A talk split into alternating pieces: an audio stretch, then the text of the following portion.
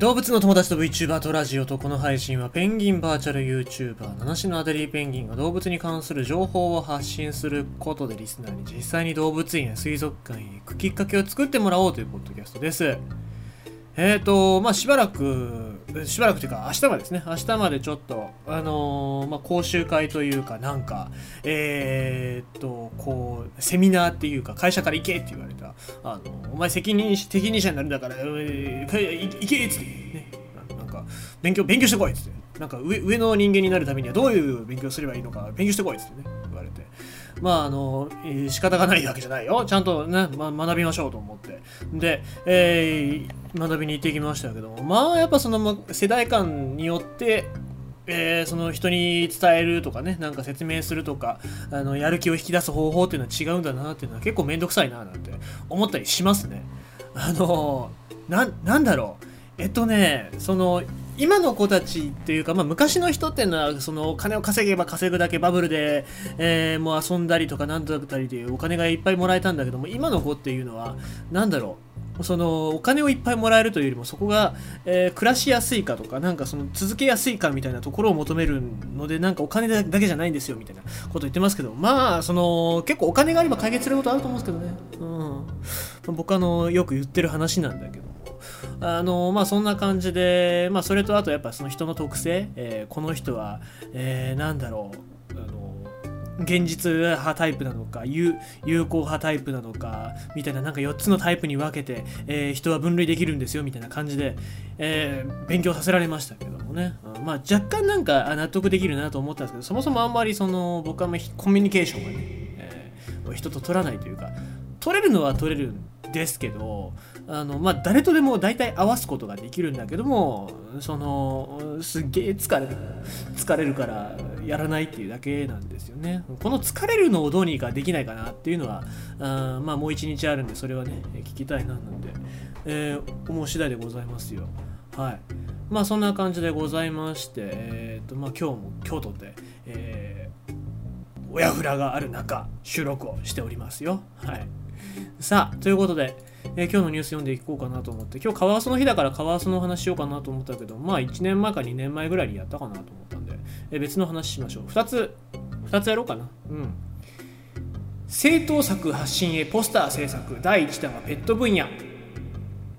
別に応援してるわけじゃないですけどね。えー、自民党は25日、ペット政策を焦点ペット政策に焦点を当てた新ポスターを発表した。幅広い党の政策をアピールするのが狙いで、今後もテーマ別にポスターを制作する、えー、作成する方針。第1弾となる今回は今年度から始まる愛護動物看護師制度や犬猫マイクロチップ登録制度を紹介しペットと暮らしやすい社会の実現を訴えた河野太郎広報本部長は記者会見で党としてこんなことに取り組んでいるというメッセージをいろんな分野で出していきたいと強調。今後は子育てや教育などをテーマにする考えを示したということで、まああのー、これでだこのニュース伝えたから僕は別に自民党支持者だとかそういうこと言うわけではないんですけども、まあ、やっぱその国っていうのがそういう方針をちゃんと広報の中で出してくれるっていうのはありがたいかなっていう、まあ、どういう形でありありがたいなっていうところですね。まあ、それについてまあ今月から、えー、ペットのマイクロチップ義務化ということで、まあ、ニュースが、えー、上がっておりましたけども、あ、ごめんなさい、来月ですね。来月から、えー、6月から、え、ペットの犬猫へのマイクロチップの装着っていうのが義務化されたということで、え、都内にあるペットショップの診療所台の上には生後2ヶ月ほどのチワワが、獣医が手にしているのは注射、でこの動物、え、病院の、え、獣医師さんはこれから背中のところにマイクロチップを装着していきますということでマイクロチップを犬が痛みを感じにくいとされる背中の皮膚の下に挿入。大きさはわずか1センチほど。専用のリーダーを背中に、え、背中付近にかざすとマイクロチップの番号が表示される。これ15桁の数字が記録されていて飼い主の名前や連絡先ペットの情報を調べることができると。まあ、こういったマイクロチップの装着が来月6月1日からペットショップやブリーダーなどが犬や猫を新たに販売する際に義務付けられるということで、これは費用は数千円から1万円で、店側が、これ店側が負担ですね。飼い主側じゃないですね。えー、でございます。なので、まあ、これによってですね、迷子になったペットっていうのがまあ減るんじゃないかっていうところと、まあ、あのニュース見てる限りだと他にもなんか効果があるみたいで、で、まあ、このペットショップに来てた人の意見っていうのがあって、で、まあ、賛成派の人は子供にも、子供を携帯とか皆さん持たせているのと感覚的には似ているのかなっていう、これはちょっと、なんか、なんかそこは違うんじゃないかなと思うけども、えー、で、60代の女性ですね、もしこれから入れる、マイクロチップを入れるって言われたらちょっと考えちゃうかもしれないですね。っていうことで、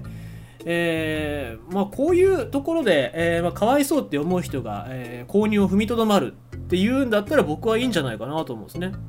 まあ、それ、え、やっぱりそのマイクロチップを入れるっていうのが義務になる、まあ、その分ちゃんとその命を預からなきゃいけない、えー、っていうところでございますから、えーまあ、そのね、えーと、義務っていうかそこに対してかわいそうだったりとかうちの可愛い子にそんなマイクロチップなんか入れたくないとかね、えー、いう人はやっぱ買っちゃいけないと思いますし、えー、ペットってそういうものじゃないですからね、えー、まああの他のあれでもありますけども、そのピットブルが逃げ出したとかっていうのがありますありますけども、そのペットが逃げ出すことによって、そのペットが危険な目に遭うだけじゃなくて、そのペットによって、えー、飼い主が、そのペット自身が加害者になってしまうっていうこともありますから、そういう部分も、えー、防止するために、やっぱりそのマイクロチップだったりとかっていうのは義務化っていうのはやっとなったかなっていうところですね。うん、まあ、もっと言うと、ペットを購入するんだったら免許制にしてほしいなっていうところはあるんですけども、まあ、あのこのマイクロチップの装着によって捨てられるペットが減るっていうことが期待できるんじゃないかっていうところで、えー、まあまあこの政策まあ大体まあいろいろな面での第一歩かなペットに対しての第一歩かなというところで、えー、評価はしたいかなと思っております。ということでございまして今日のニュースは、えー、政府が、えーポスター制作第1弾はペット分野こっちじゃないかなえっと来月来月からペットのマイクロチップ義務化。政府も後押し。ということでございました。